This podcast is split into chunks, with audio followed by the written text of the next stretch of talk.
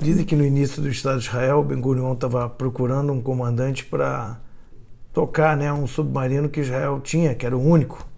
E acharam um tenente da Marinha Britânica, e ele era o sobrinho do Rothschild. E ele virou o capitão do, do submarino. Aí começou a passar as instruções, ele logo avisou: olha, cada torpedo custa 25 mil dólares, então não vão desperdiçar nenhum. Aí o submarino saiu em missão, logo depois ele avista um barco inimigo se aproximando a 300 jardas. Aí o, o pessoa que estava de guarda, né, o vigia, falou: olha, tá a 300 guardas, capitão. Aí ele prepara o torpedo. Depois ele avisa, tá a 200 jardas mantém preparado. Quando já está a 100, ele fala disparem e nada. Depois chega a 50, nada. Ele manda disparar e nada. Quando chega a 20 jardas, o capitão fala: ó, disparem que eu vou pagar o torpedo.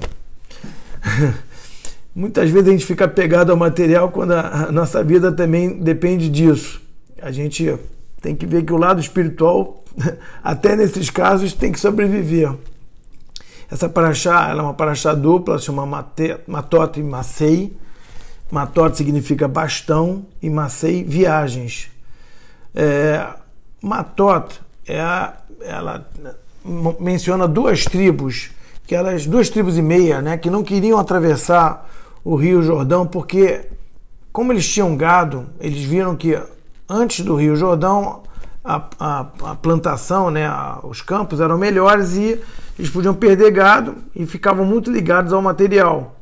E falaram para Moshe: olha, a gente não quer atravessar. Só que o Moshe não gostou disso, porque o povo tinha que lutar junto. Então, é, Moshe falou para ele: olha, vocês constroem cidades e depois cercam o seu gado, mas vocês vão com a gente. E o, o pessoal concordou. Quando Moshe diz isso, é, primeiro você constrói cidades e depois você cerca o seu gado, significa que você pensa na tua família, pensa no teu lado espiritual, que é para isso que você trabalha, e pensa depois no teu gado. Né? Então essa ordem que, Israel, que, que o Moshe deu para essas duas tribos e meia foi justamente para lembrar a gente que o foco tem que estar tá, é, no espiritual, né? no que você precisa chegar também, porém você tem que ver o caminho para chegar a isso. É, tem uma, uma, uma, menção também a Matote que eu acho interessante, que Matote, como eu disse, é, é, é um bastão. Um bastão sozinho, às vezes, ele é flexível, mas junto com os demais, você amarra ele, ele fica rígido e fica forte. Nessa época que a gente está agora, são três semanas que a gente está no meio delas, que a gente lembra que é, é desde as quedas né, da, da muralha até a destruição do templo, o tempo, o motivo da destruição dele foi ódio gratuito. E isso a gente vê, infelizmente, hoje em dia. Quando a pessoa não foca no lado bom das pessoas e foca nas diferenças, ela não consegue ouvir o outro.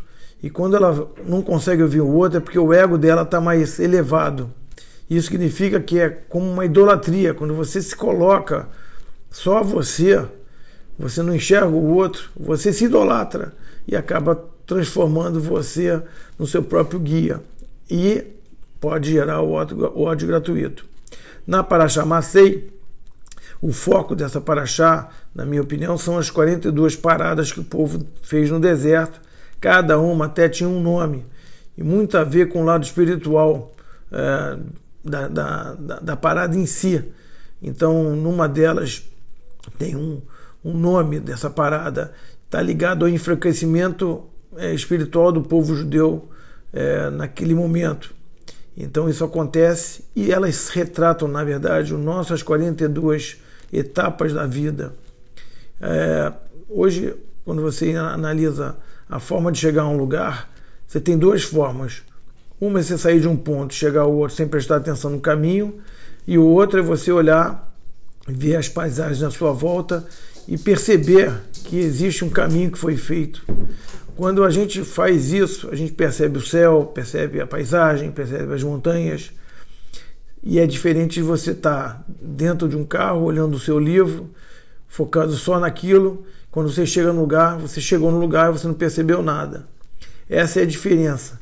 a gente foca nessas 42 paradas, nos 42 caminhos que a gente tem para chegar a algum lugar. E quando a gente erra algum desses caminhos, na verdade ele serve de lição para os outros.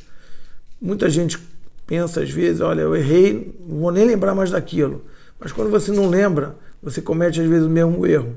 Então esses erros que a gente faz na vida são na verdade parte desses 42 caminhos que nos leva a gente ser o que a gente é.